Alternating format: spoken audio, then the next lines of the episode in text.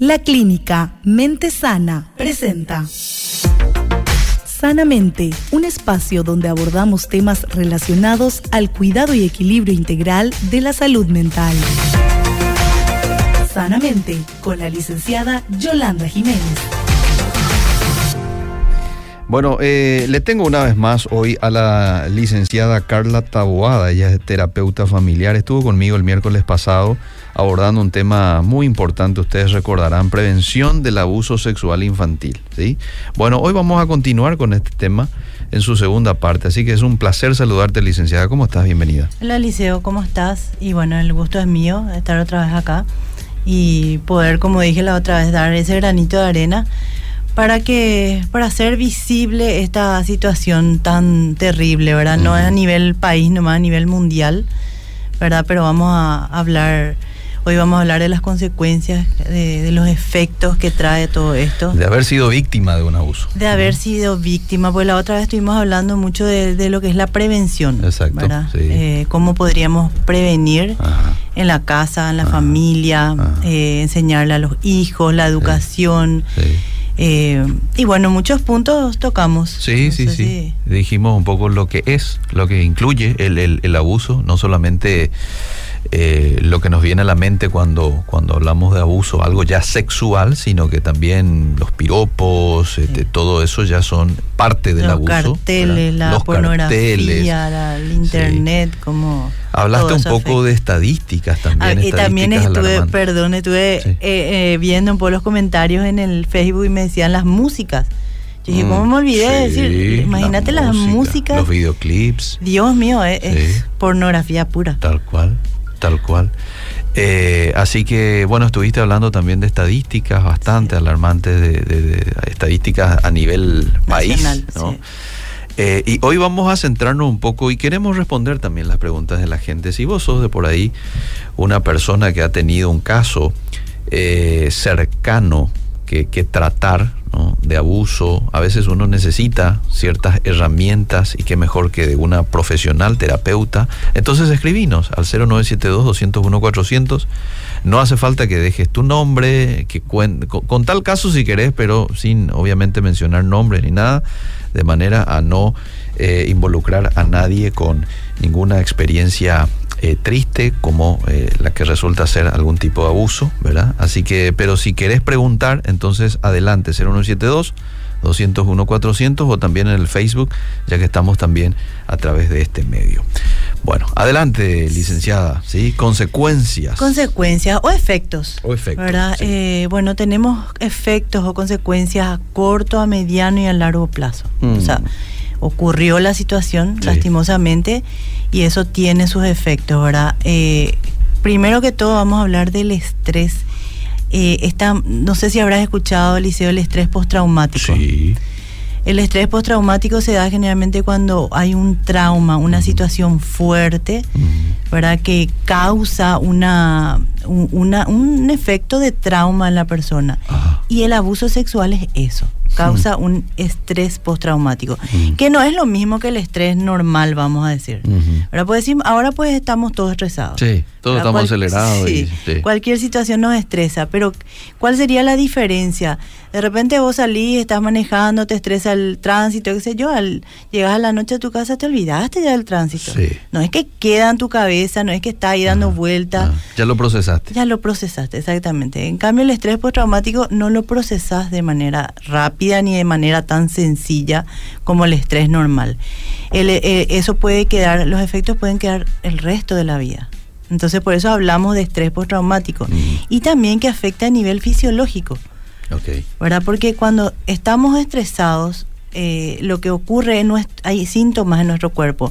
Por ejemplo, el corazón late más rápido. Sí. Eh, o, está la, el hecho de sudar, ese, como decimos, sudor frío, ¿verdad? O el mareo de repente. Los temblores. los temblores, que son efectos normales del cuerpo, mm. porque lo que, lo que pasa con el cuerpo es que se prepara como para huir o como para, eh, para atacar. Pero, ¿te imaginas lo que es esos 24-7 durante toda tu vida? Que tu cuerpo esté en ese estado. Mm. Y eso pasa con el abuso sexual. Deja al niño, a la persona en ese estado de estrés. Todo todos los días, en todo momento. Muchas veces hay, eh, se llama flashback eh, a los recuerdos, pero esos recuerdos que te traen todo el efecto fisiológico de vuelta. Eso que vos te estás acordando y es que estás como que viviendo la situación en ese momento.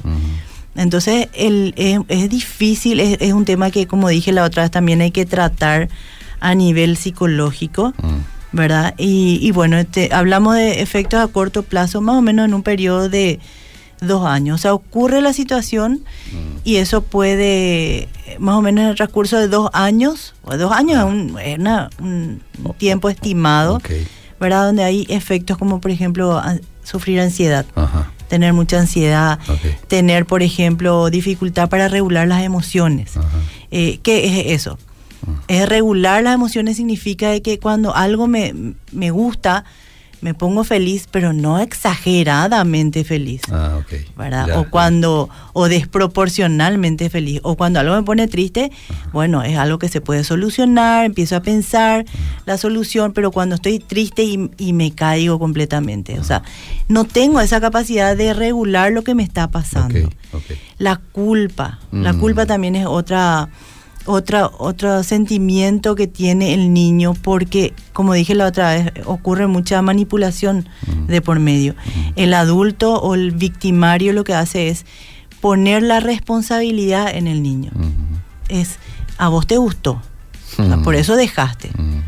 Eh, el niño empieza a pensar, eh, no, lo que pasa es que si le contaba a mi mamá, le iba a hacer algo a mi familia y empieza todos esos pensamientos que traen culpa, ¿verdad? Que traen ese, ese, sentimiento de que pude haber hecho algo y no lo hice. Mm.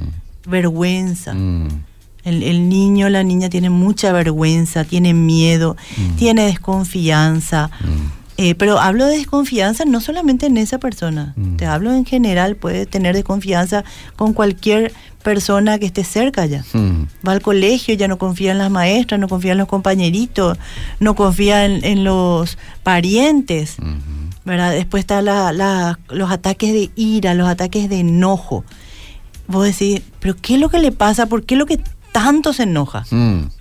O de repente esas criaturas que empiezan a, no sé, no le diste algo y empieza a hacer el berrinche, entre comillas, ¿verdad? El literal berrinche. Sí. Eh, o sea, sin razón aparente, mucho enojo, mucha rabia. También puede haber cambios en el ritmo del sueño. Okay. Esas son señales, por ejemplo, de que algo no está funcionando bien. El, el, niño, la niña que siempre, que está durmiendo bien, que duerme mm. todas las noches, después se levanta, a la mañana se va al colegio, mm. pero de repente empieza... De manera repentina. Sí, ah, empieza, por ejemplo, con pesadillas. Eh, de madrugada se, se despierta, eh, muy asustado, muy temeroso, mm. o de repente no puede dormir o no quiere acostarse a dormir, mm. ¿verdad? Empieza a, hacer berrinches para a la hora de dormir. Mm. Eh, son todas situaciones que nos tienen que llamar la atención. Eh, por ejemplo, el tema de, del cambio de alimentación. No sé, comía normalmente con la familia, de repente ella no quiere comer, o sea, tiene periodos largos de no alimentarse o comer excesivamente también. Okay. ¿verdad? Y después el rendimiento académico, mm. que empieza a bajar. Mm.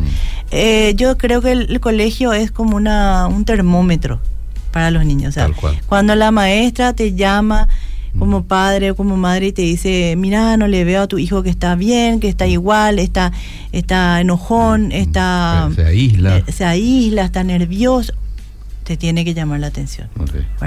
Hay que parar la oreja. Después tenemos los efectos a mediano plazo, ¿verdad? que mm. ya son después, más o menos después de los dos años, tres años que haya ocurrido la situación, que justamente si estamos hablando de abuso sexual infantil, según las estadísticas entre 9 y 13 años eh, son las edades más vulnerables del abuso sexual. Mm. Entonces, vamos a hacer un cálculo rápido ahora. 12 mm. años, ponerle sufrió abuso sexual, le sumamos dos, tres años, mm. ¿qué etapa de la vida es? La adolescencia. La adolescencia. Entonces, generalmente en la adolescencia hay muchos cambios. Mm. Es luego ya difícil lidiar para el, para el adolescente, ya es difícil lidiar con sus cambios. Y más otra de esta experiencia. Y más sumado a esta situación, mm. imagínate. Y como dije, las conductas autodestructivas. un niño, una niña que se autolesiona, mm. y eso digo a los padres, por favor, nos tiene que llamar la atención. Mm. No es normal, esto no, no está bien. La autolesión es un indicador de es que me duele algo. Le está doliendo algo de tal manera que voy a lesionarme, por mm. ejemplo, el brazo, la pierna, con tal de sentir ese dolor y no tanto el dolor interno que no sé cómo manejar. Mm. Eso es más o menos lo que es la, las autolesiones. El abuso de sustancias, mm. ¿verdad? Empiezan porque, claro, ahora que están, está ahí eh, como a expensas, ¿verdad? Todo lo que sean las sustancias, eh, la droga, el alcohol, todo es más rápido, mejor acceso tienen, ¿verdad? disponible. Es más disponible. Puede haber también fugas del hogar, de repente se escapan del hogar y y, de repente los padres o, la mamá no sabe qué es lo que está pasando, nunca escuchó, nunca le escuchó, nunca se dio cuenta, porque como dijimos también el abuso generalmente se da en, un ambiente familiar, ¿verdad? Padre, padrastro, tío, alguien cercano. Entonces el adolescente quiere huir también de la situación. Puede haber embarazo, puede haber enfermedades de transmisión sexual. ¿Por qué? Porque generalmente hay muchas conductas sexuales de riesgo. Tenemos que saber también que el abuso sexual acelera la madurez sexual del niño. Mm. O sea, el, como dijimos la otra, el niño no, o la niña no está preparada para esa situación, para un momento, una situación de, entre comillas, placer sexual. Y eso despierta algo en un, en un niño o una niña. Entonces, puede haber conductas sexuales de riesgo, puede haber problemas de identidad sexual. Mm. Y no voy a entrar mucho en este tema, ¿verdad? Pero, ¿qué pasa? Que según las estadísticas, el 70% más o menos de los casos mm. de homosexualidad, de problemas de identidad sexual, son, eh, son frutos exactamente de niños o niñas que han pasado por algún tipo de abuso sexual. 70%. Sí. Mm. Y eso es así, según las estadísticas, no es mm. que una persona dice o intentos de suicidio. Mm. Porque tenemos que saber que el tema de la depresión, se sienten culpables, se sienten, se pueden aislar, empiezan la, ideación suicida, suicida. Cuando un adolescente te dice, eh, no quiero más vivir, me quiero morir. Hay que llamar, o sea, tienen que llamar la atención. Porque muchos padres dicen, no, quiere llamar la atención nomás, quiere, está manipulando. ¿Puede ser? Puede ser que no. Entonces mejor nomás hacer algo, hablar bien con el, con el adolescente. Eh, los problemas de relacionamiento familiar también, o de relacionamiento social, para con los amigos, no tiene más amigos, tenía un grupo de amigos, ya no tiene más. Todo eso son llamadas de atención. Y después hablamos del efecto a largo plazo, que ya mm. es generalmente la adultez. Los trastornos psiquiátricos eh, lastimosamente están relacionados mucho con el tema del abuso sexual. Por mm. ejemplo, mm. Hay un trastorno que se llama trastorno límite de la personalidad. ¿verdad? Eh, y eso, eh, según estadísticas, también el muy alto porcentaje de personas que tienen trastorno límite de la personalidad han pasado por algún tipo de abuso en su niñez y en su infancia. Cambio de personalidad también está el trastorno de la personalidad, mm. ¿verdad? Que, puede tener, eh, porque altera la estructura psíquica. Claro. Eh, es un trauma y altera la estructura psíquica y puede generar estos trastornos. Por ejemplo, había, hay un un escritor que dice que 100, o sea, 97% de los casos de, abuso sexual mm. generan trastorno límite o personalidad múltiple. O sea, de 100 casos, el 97% genera esto. Mm. Imagínate lo que es. Altísimo, ¿verdad? lo que es la autoimagen también. El 3% que hace la diferencia quizás eh, fueron personas que tuvieron una contención. Así mismo. Vamos a hablar también, ¿verdad? ¿Qué es lo que podemos hacer y qué es lo que... Por supuesto que cada persona es diferente a la otra. Entonces sí, hay algunas personas que tienen ya herramientas que otras no tienen, herramientas psíquicas, digo, que otras no tienen. Eso, después la contención, el hecho de que pudo haber hablado al principio, porque también otra, otro factor que, que va a hacer que sea peor, vamos a decir, Mm. es el hecho de el- eh, que el abuso sexual se extienda en el tiempo. No es lo mismo que haya sufrido un abuso sexual una vez Ah, que haya sufrido haya durante sido cinco o años. seis años. Ok. No es lo mismo. No es lo mismo tampoco que haya sufrido un abuso sexual y le haya contado a sus padres o a su mamá y esta persona fue, pidió ayuda, Ah. se le dio la contención. No es lo mismo que no, Que no haya, haya contado, contado. y haya, qué sé yo, después de 40 años cuente Mm. y haya querido esconder eh, todo este tiempo, haya querido como que, como se dice, meter bajo la alfombra, pero al Mm. final no, el cuerpo sabe. Mm. El cuerpo sabe lo que está sintiendo. El dolor es tan grande internamente que el cuerpo va a somatizar. Entonces, Yo, yo digo que, Sí. eh, disculpame que te interrumpa un ratito, yo digo que eh, a, a veces tenemos que ponernos un poco en el lugar también del- del- de la víctima. En este caso no siempre es fácil contar, ¿verdad?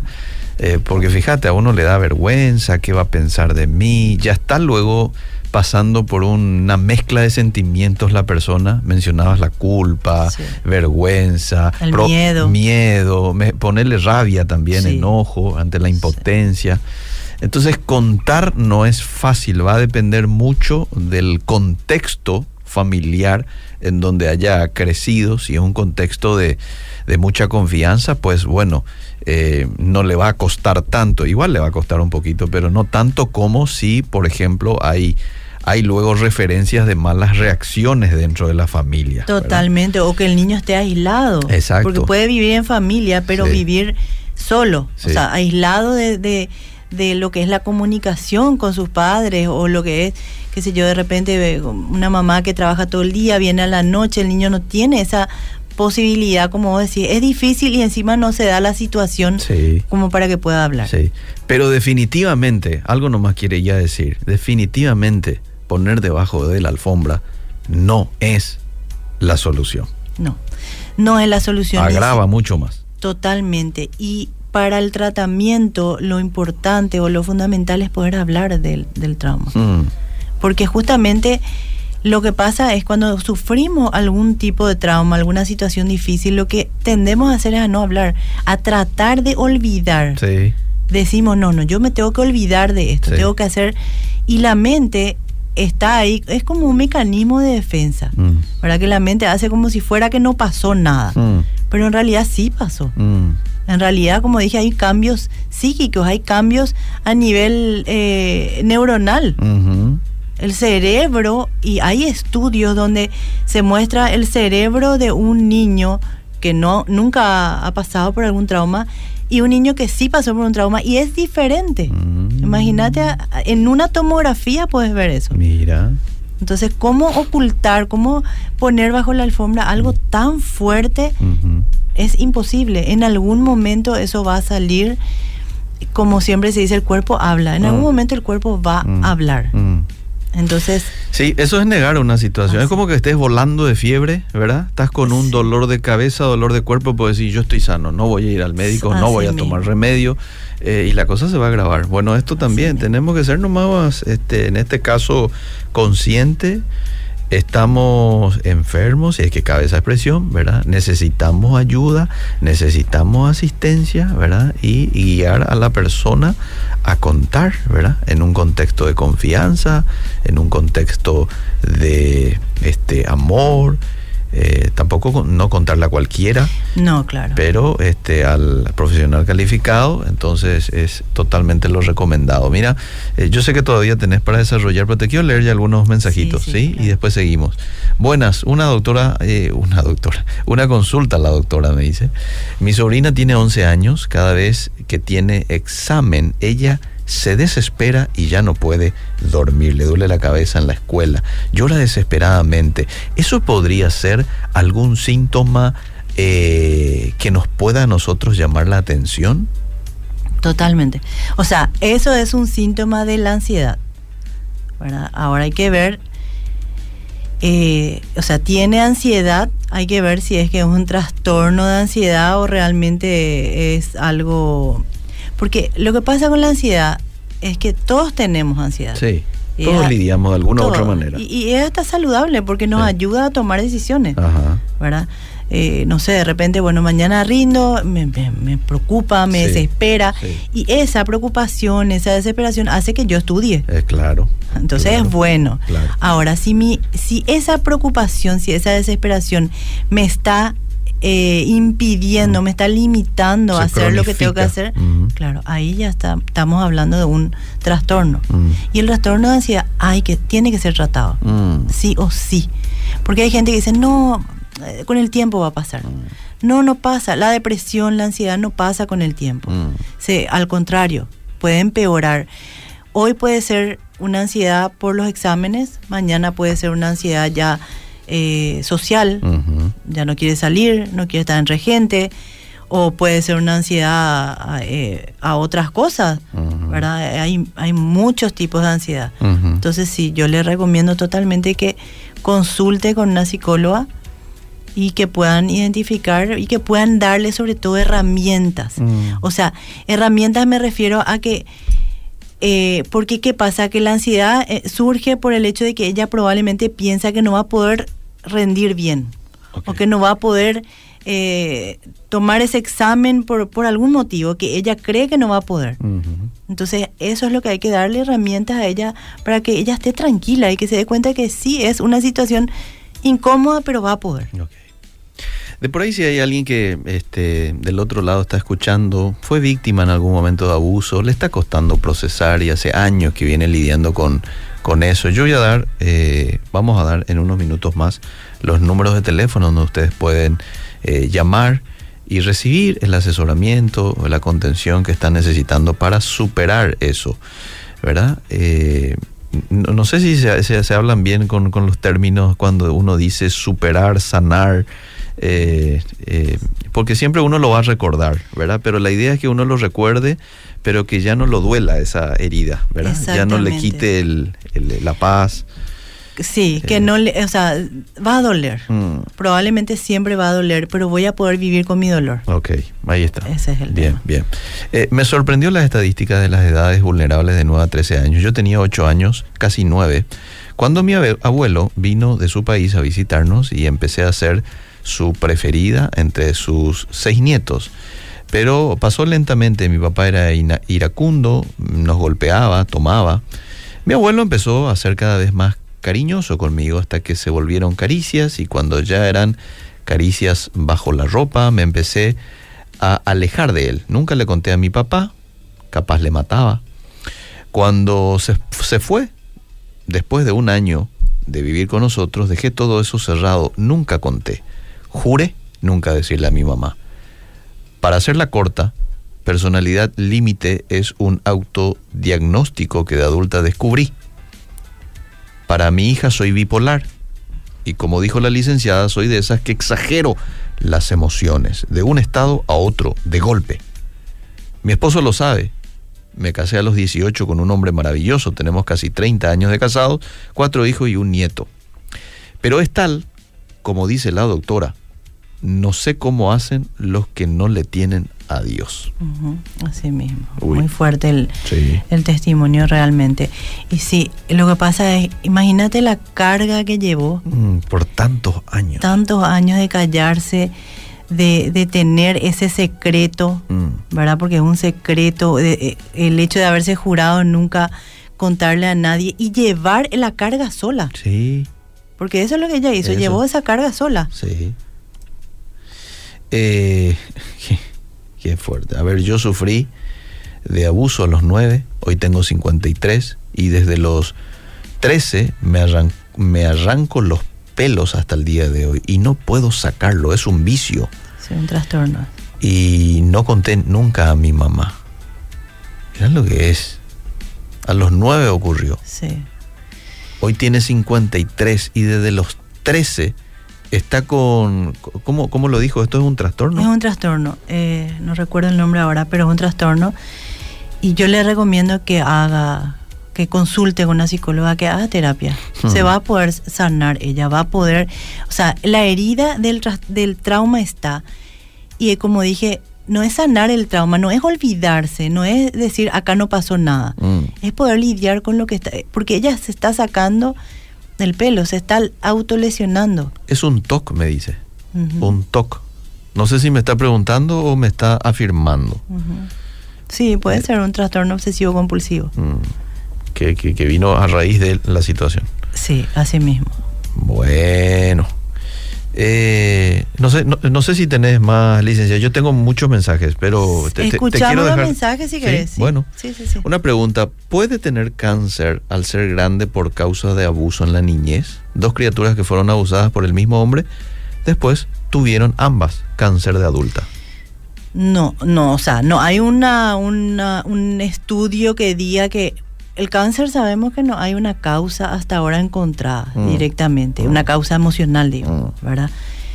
Sí creo que el dolor que pudo, haber causado, y eso es una opinión totalmente personal, ¿verdad? Que el dolor que pudo haber causado puede generar algún alguna enfermedad, o sea, que el cuerpo somatice. Okay. Ahora, que sea cáncer, ya no, no, no hay ni un estudio que diga que el cáncer puede ser a causa de un abuso sexual.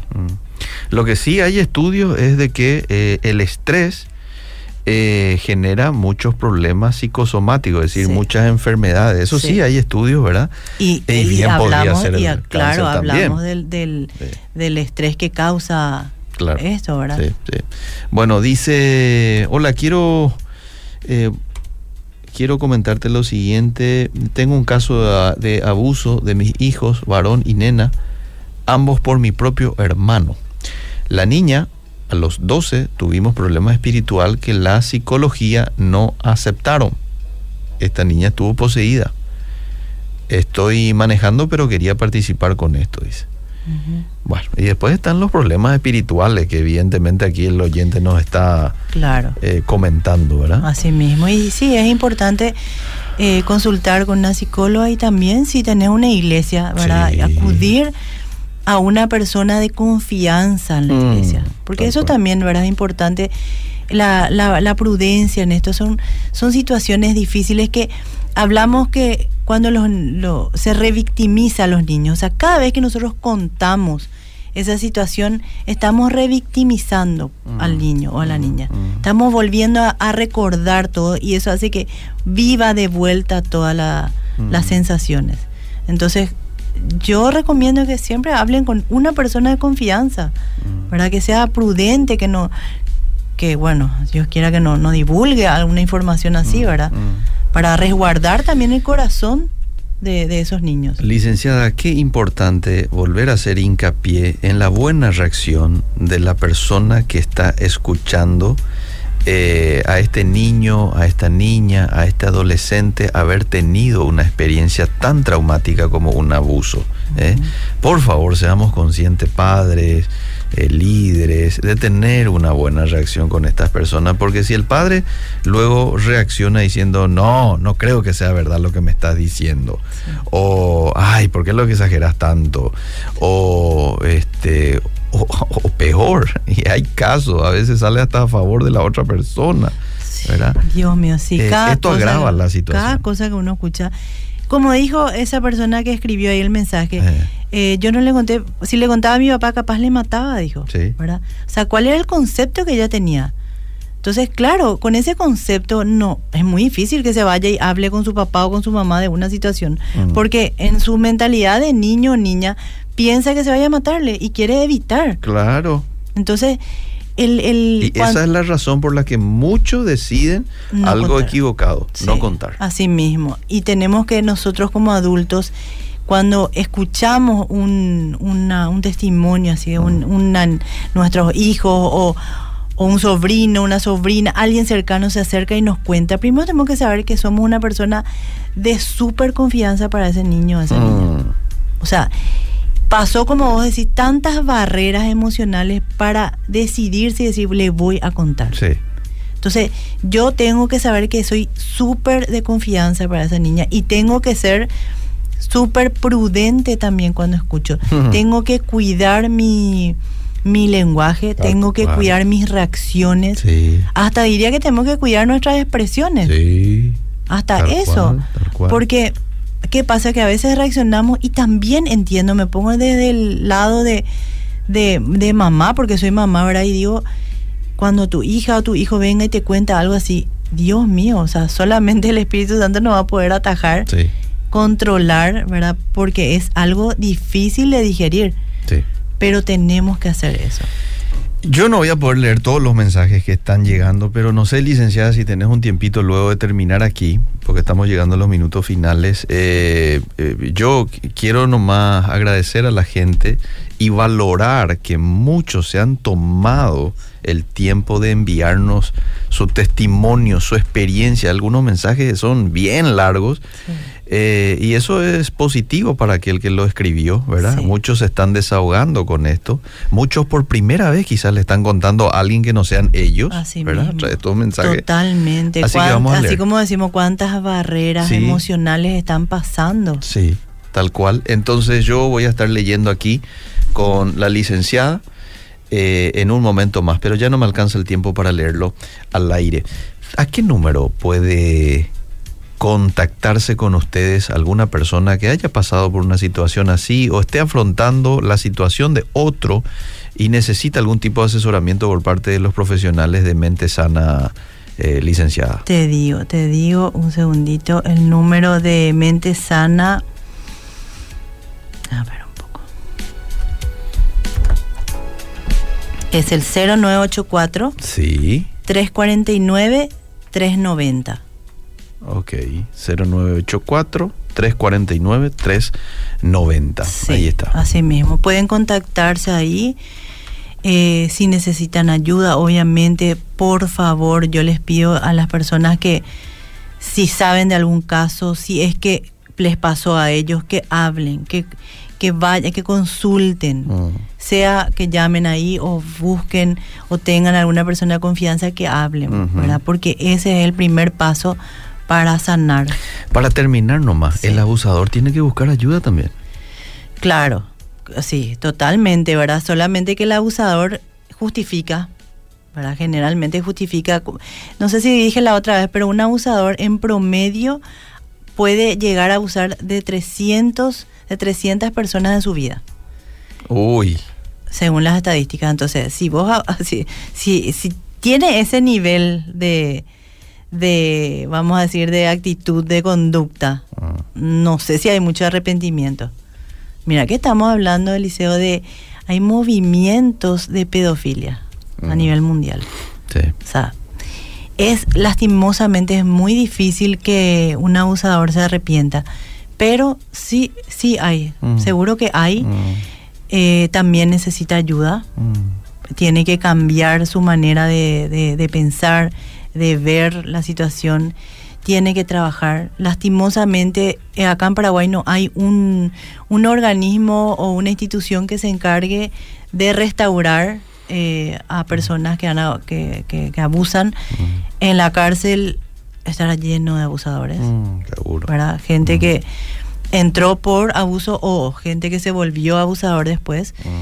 Y, bueno, lastimosamente no hay mucha oportunidad de restauración para mm, ellos. Mm. Es algo que yo siempre me... Sería un buen campo para trabajar. Sí, algo que realmente siempre analizo, ¿verdad? Porque son seres humanos y necesitan y, se merecen también. Sí, sí, y muchos de ellos tomaron ese vicio luego de haber sido víctimas de abusos. Totalmente. La mayoría quizás. Bueno, gracias licenciada por el tiempo. Bueno, ¿eh? muchísimas gracias a vos y estamos para ayudarle a la gente que necesita realmente. Gracias, seguimos. Sanamente, un espacio dedicado al cuidado y equilibrio integral de la salud mental.